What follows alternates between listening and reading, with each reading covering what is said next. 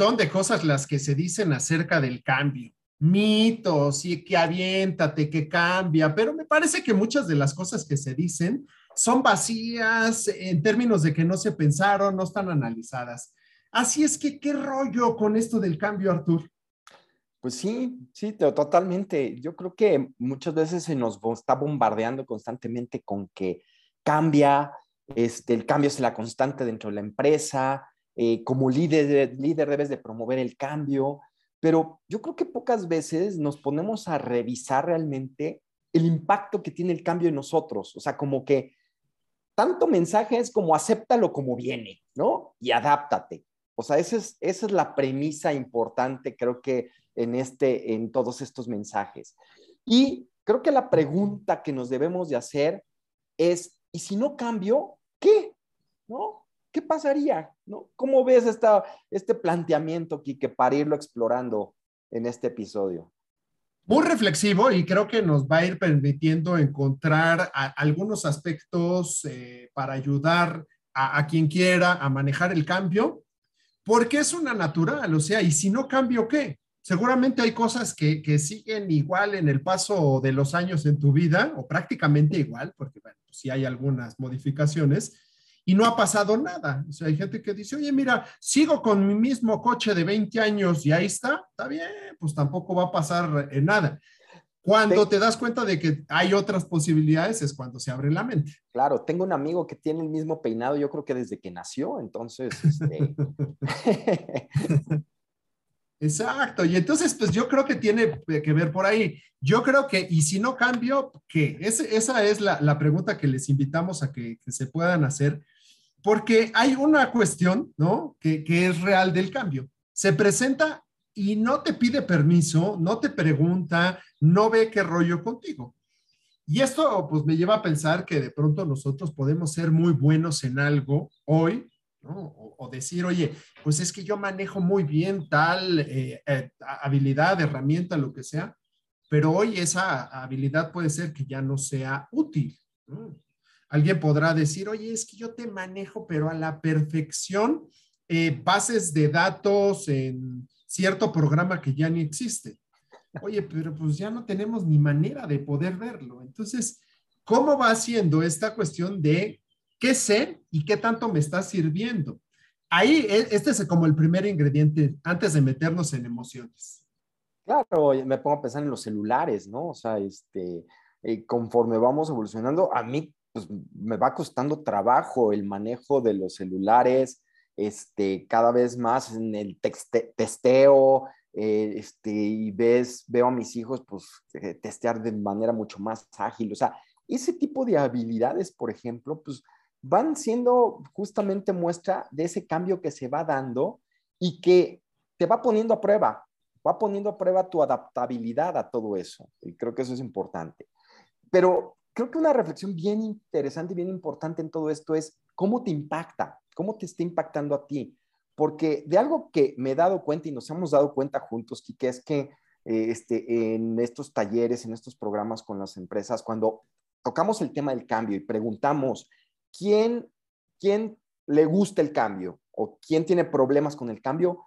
Pues nadie, nadie, o sea, ¿quién tiene problemas? Nadie tiene problemas con el cambio al parecer. Y a todo mundo le gusta el cambio y levanta la mano. Pareciera ser que como que si dijeran, es que no me gusta el cambio, es que me incomoda, fuera mal vista la persona. Y, no es, y la, la realidad en el fondo, en mayor o menor medida, a todos nos incomoda. A todos nos incomoda. ¿no? Yo recuerdo cuando este, cambié tantas veces de domicilio de chavo, que pues la verdad es que viví el cambio de manera incómoda y no, me preguntaron, pues mi papá conseguía trabajo, consiguió trabajos o se fue moviendo por trabajos en diferentes ciudades del país y yo pues cambiaba porque pues tenía que ir con la familia evidentemente y por la edad que tenía, pero pues eso me impactó en las relaciones con mis amigos, o sea, yo no tengo relaciones así como este, que veo que otros amigos tienen con sus amigos de la primaria y de la secundaria y todo eso, porque yo no alcancé a establecer lazos mucho más estrechos con esas con amistades que me permitan verlos ahora. Y eso me hubiera gustado, eso me hubiera encantado, ¿no? Pero pues tiene un impacto al final en ese sentido. Y esa es la, característica del cambio, tiene un impacto, queramos o no. Aunque digamos, oye, pues me hago como para un lado y hago como que no veo. Y, que me parece que esa es una característica a lo mejor muy nuestra, ¿no? De pronto no ser tan honesto, ser medio fakes y decir, no, a mí me encanta el cambio. No es cierto. Por ahí dicen que, por ejemplo, en los proyectos de cambio en las organizaciones, un 70% de ellos fracasan por una resistencia natural al cambio. Porque sucede que el cambio nos mueve, o sea, genera inestabilidad en el sistema, primero en el individual, ¿no? Entonces, pues como ya me movió mi sistema, pues en esas cosas, pues mejor me hago como que no cambió.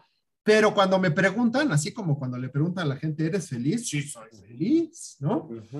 Y, y, es entender que hay cambios obligados que ya sucedieron, no sé, pensemos estos desastres naturales o, o dentro de la misma organización y que a veces hasta pueden ser buenos, ¿no? O sea, yo recuerdo alguna vez cuando trabajaba en empresa y me decían, oye, va a haber la remodelación de las oficinas.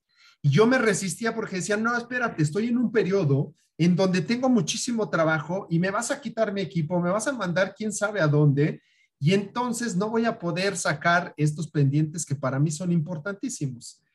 Y aunque el cambio era para bien, porque las oficinas iban a quedar eh, pues, maravillosas, ese periodo de tiempo genera inestabilidad y me parece que esa es una de las cosas que de pronto nos hace resistir. Claro. Y, fíjate, tomando esto que dices de que el 70% de los proyectos fracasan, ¿sí? Por no considerar el cambio, es porque no consideran la parte humana del cambio. Creo que en los proyectos falta, falta mayor involucramiento en este factor de gestión del cambio y considerar a los humanos que están siendo parte de este cambio. Creo que considerar sus emociones, considerar esas resistencias, creo que se vuelve fundamental para que esos proyectos se vuelvan exitosos. Y es justamente de lo que estoy hablando, o sea, como, como que no nos detenemos ni nosotros mismos a cuestionar cómo me va a impactar ese cambio, qué, qué va a suceder con eso, siendo que esto es una predisposición, el miedo a lo desconocido es una predisposición que traemos de manera evolutiva. O sea, nuestros antecesores estaban acostumbrados a tener miedo a eso. ¿Por qué? Pues porque imagínate la primer tormenta de nieve que les tocó, este, pues fue algo totalmente nuevo, que impactó, que hubo seguramente en de la tribu quienes se murieron de frío o, que, o si sufrieron alguna inundación sin esperarla. Todo ese tipo de cosas desconocidas. Es más, en el mismo, en el día a día, este, animales salvajes, ¿no? Este, que podrían atacarlos durante la noche mientras estaban dormidos y que acababan con la mitad de la tribu, pues era miedo a lo desconocido. Y hay una predisposición a nivel cerebral de parte nuestra de pues, tener cierta resistencia, de decir, a ver, a ver, a ver, espérame tantito, ¿no? O sea, este, no es cualquier cosa, tiene un impacto y necesito sobrevivir.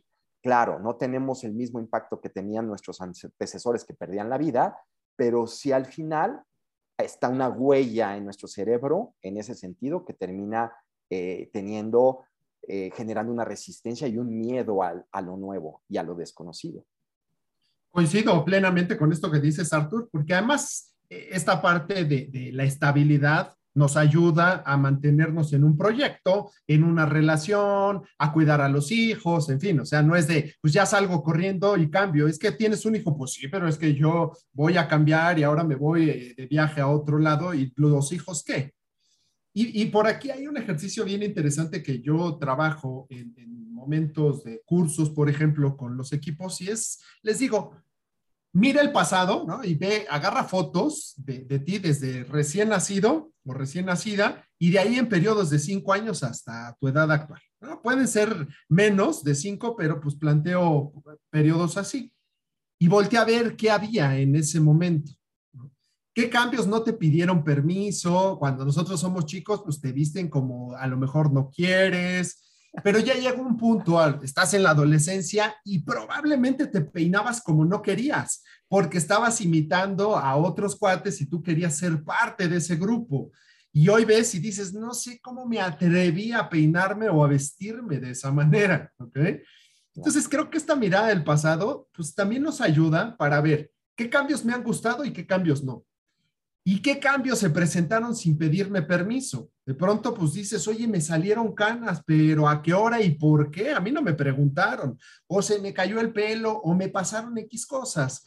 Puedo decir, oye, esa camisa yo decidí ponerme, ¿ok? Por horrible que esté, pero sí lo decidí. Pero que me hayan salido canas, pues no es algo que yo haya decidido, ¿no? Entonces, esta mirada del pasado me parece bien interesante. Y, complementando esto, este ejercicio que me parece padrísimo como para revisar esos cambios que has sufrido y esto que te ha gustado y eso que no te ha gustado, yo le agregaría este tema de qué recursos te han funcionado en esos momentos de cambio, ¿no? Este, ¿qué, ¿Qué de lo que hiciste te funcionó como para poder, poder adaptarte o no adaptarte? Porque también hubo cosas que igual no te funcionaron y estuviste en la resistencia por mucho tiempo y, quizá no te ayudó esa resistencia, ¿no? O estar constantemente ahí en la queja del cambio, etcétera. Entonces, creo que vale la pena como revisar esos recursos que te pudieron ayudar, que te pudieron servir, adaptarte. Yo hablaba al principio de este cambio que sufrí por tantos cambios de casa, de ciudades donde viví, pero al final también me hizo una persona, creo que soy una persona muy adaptable a cambios, a cambios de, ciudad, a cambios de lugares de, residencia. Entonces, este, pues eso también te da habilidades, ¿no? Y te da recursos nuevos para poder afrontar esos nuevos cambios, a diferencia de alguien que a lo mejor, pues, no ha cambiado de lugar de residencia en toda su vida, entonces, este, lo afrontaríamos de una manera distinta. Y ese me parece que es un gran recurso.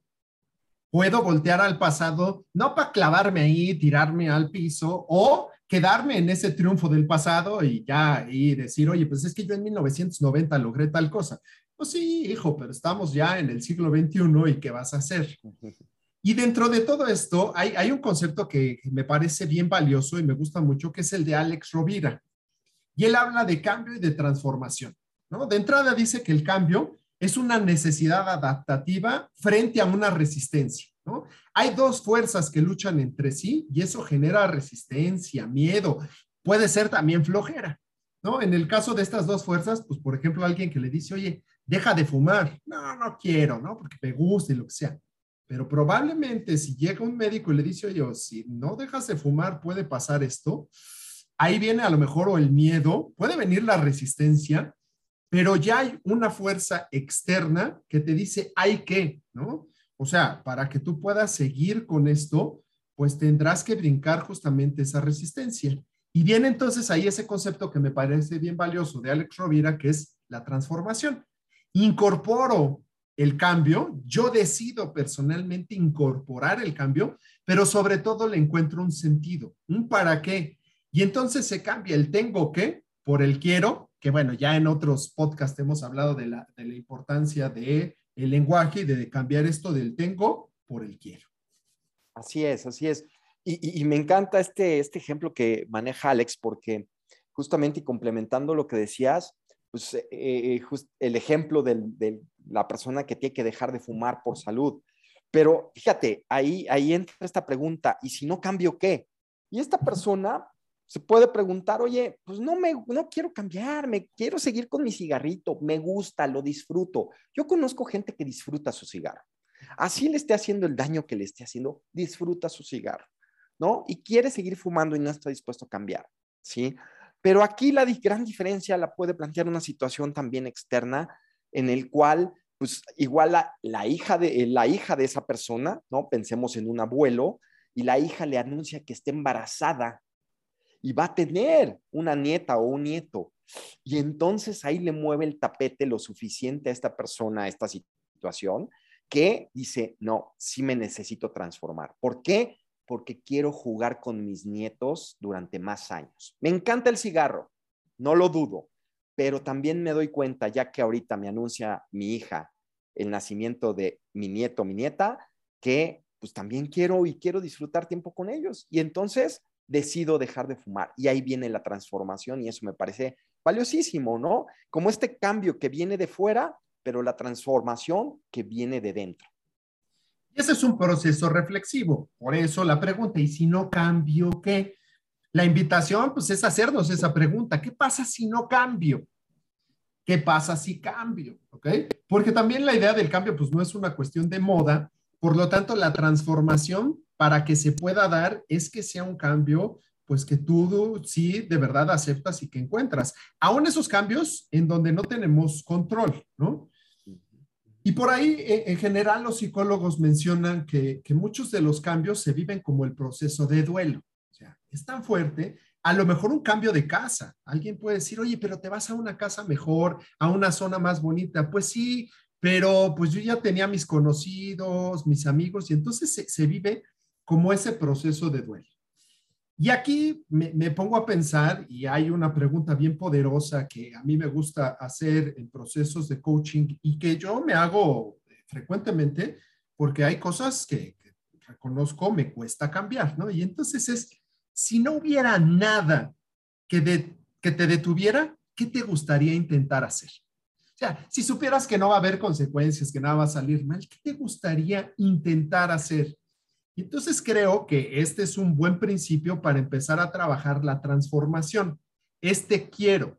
A lo mejor hay alguien, y me he topado con personas que dicen, es que me encantaría tirarme de un paracaídas, pero me da miedo, ¿no? Que me pase algo y mi familia entonces creo que a, partir de esta reflexión, pues puedes decidir, sí me encantaría, pero no lo voy a hacer y decido que pues voy a ir hacia otro rumbo de mi vida, ¿no? Porque hay algo más valioso que me está haciendo moverme, ¿no? Claro, claro. Y esto, que esta pregunta que me parece poderosísima, pues también me lleva a pensar en esas personas que de repente nos cuesta trabajo arriesgarnos, ¿no? Este, porque a veces es sí, no quiero el cambio y me incomoda y, no es para mí ese cambio, pudiera ser.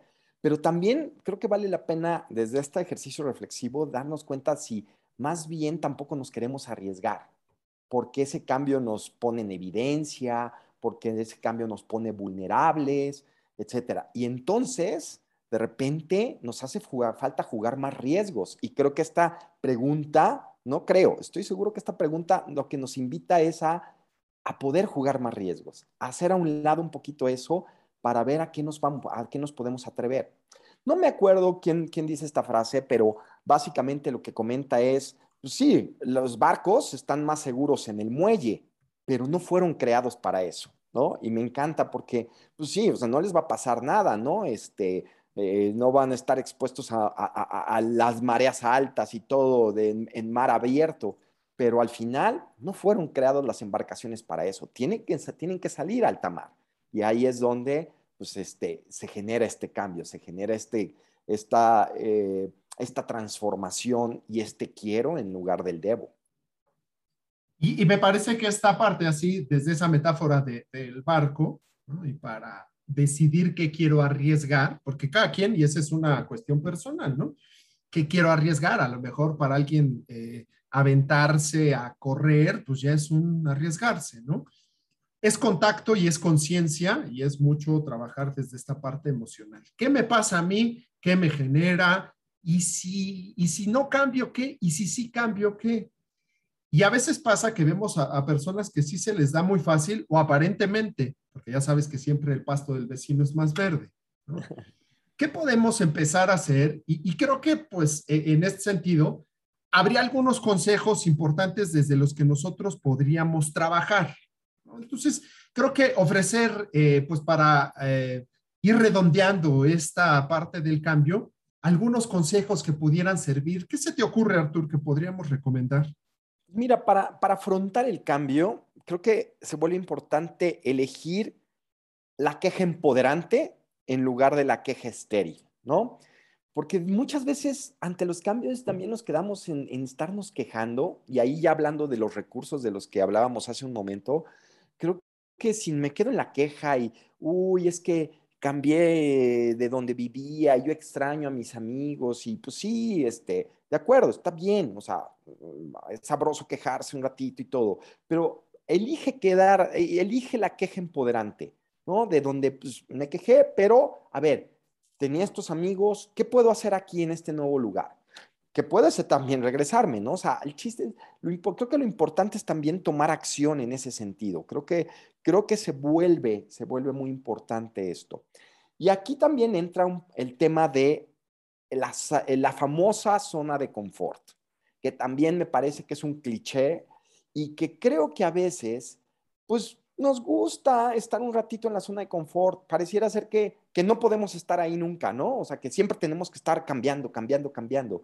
Y creo que esta es una elección muy personal. O sea, creo que, a ver, pues tú lo dijiste, ¿no? Cuando el cambio de, de, oficinas, entiendo. Este, pues ya, ya me he acomodado aquí, ya tengo mis papeles, me a implicar más trabajo ahorita que nos cambiemos de oficina.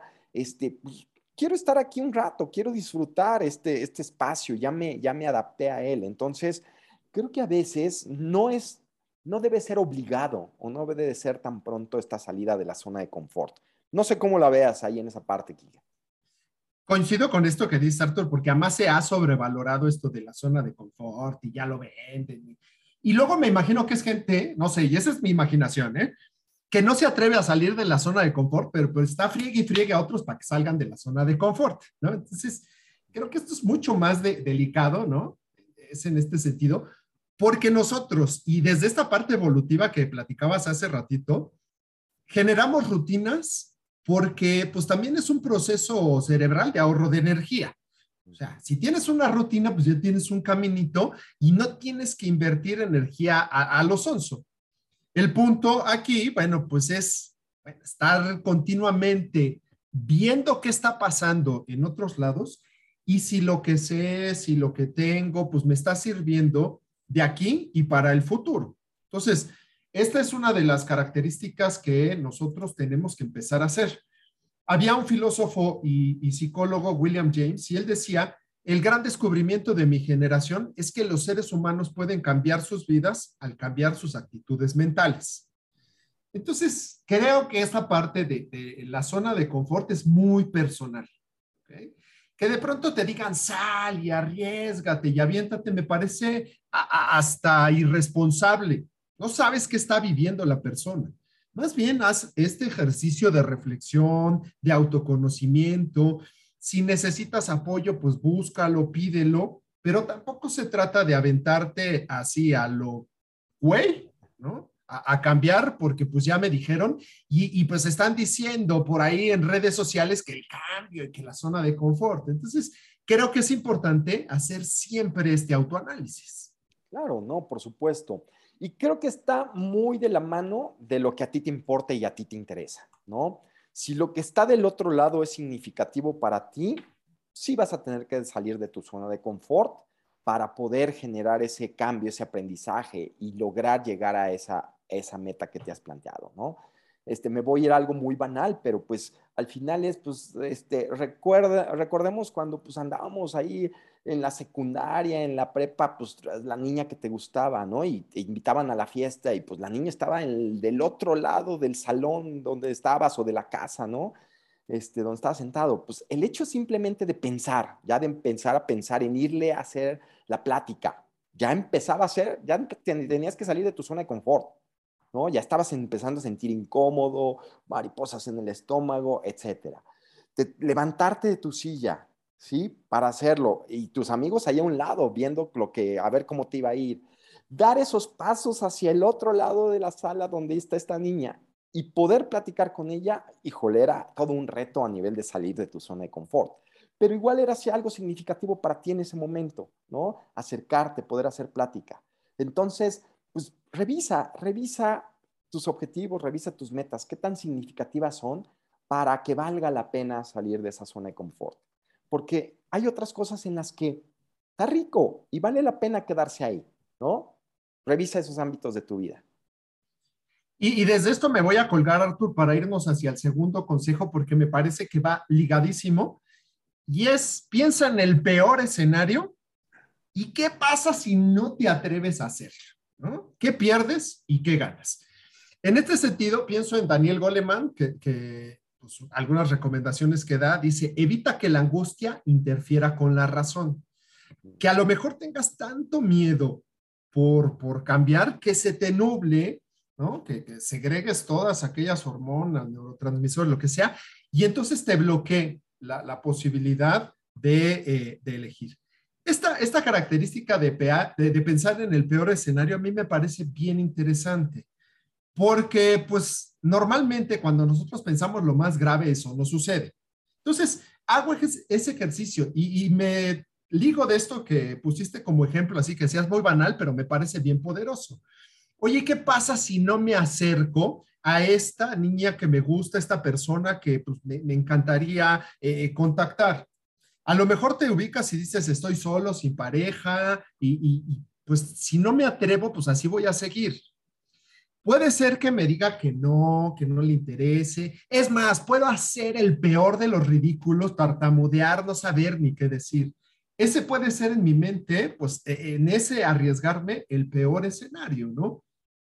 Pero seguramente algo voy a ganar, porque por lo menos si yo ya sé que estoy solo y quiero estar con alguien, pues ya por lo menos di esos primeros pasos y puede no ser esa la persona, pero eso me va abriendo posibilidades para perseverar a pesar de las frustraciones.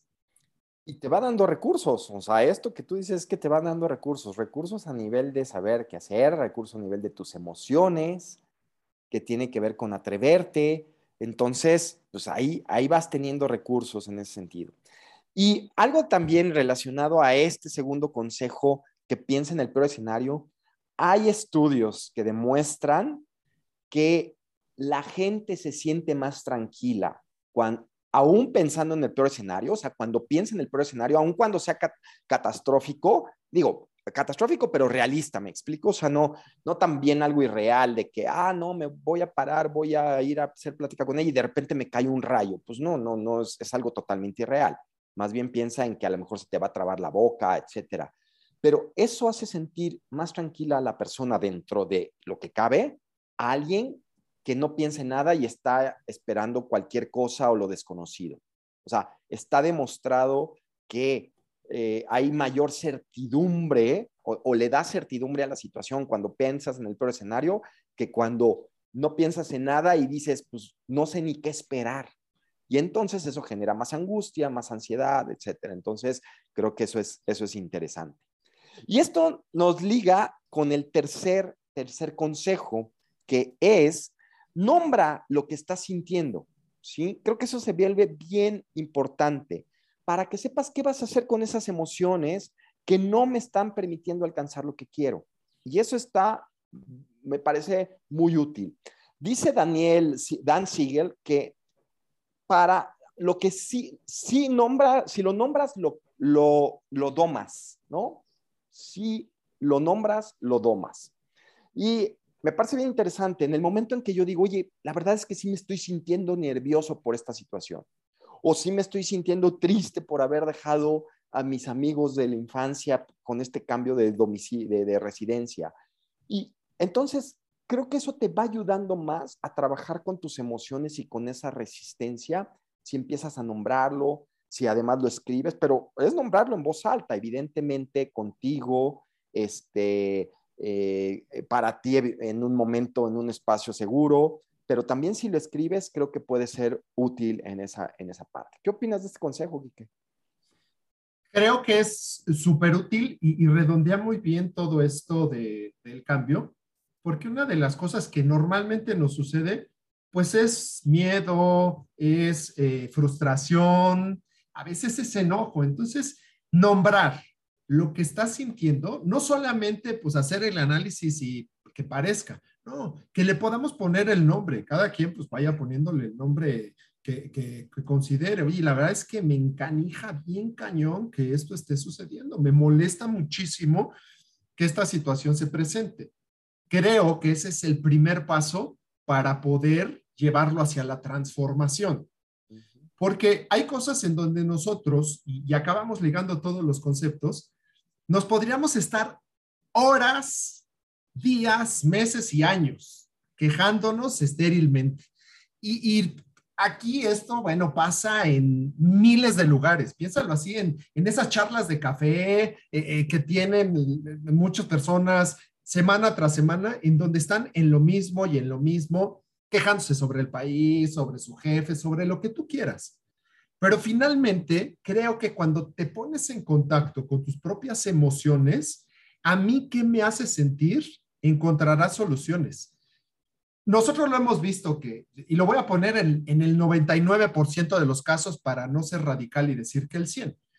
Pero cuando las personas con los ejecutivos, las ejecutivas con las que trabajamos en, diferentes empresas se quejan del jefe, pues mayormente es una situación de, personal, ¿no? O sea, ¿qué me está pasando a mí? Es que mi jefe es súper grosero y, me grita. Bueno, ¿qué está pasando? Que no te estás atreviendo, que tu modelo mental te dice que yo no puedo porque me corran, porque lo que sea. Y entonces al final no contactamos realmente con la emoción. Y este punto es, bueno, pues contacto y qué voy a empezar a hacer.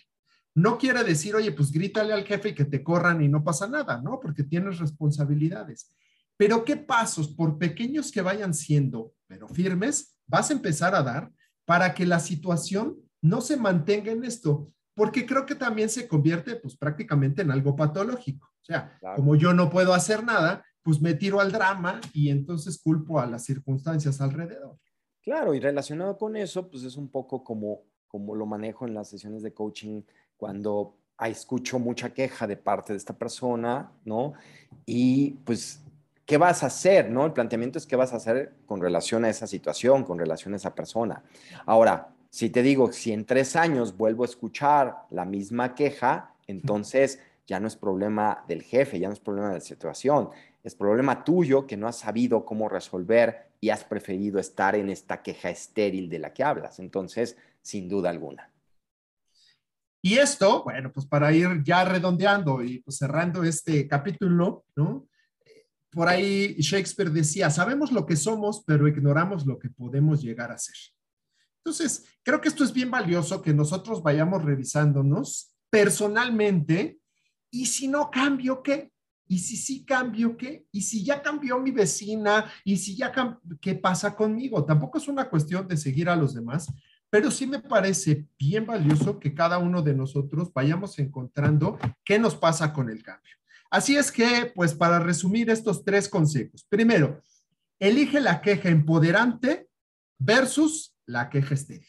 Agárrate de ese empoderante. Dos, piensa en el peor escenario ¿Y qué pasa si no te atreves a hacerlo? ¿Qué pierdes y qué ganas?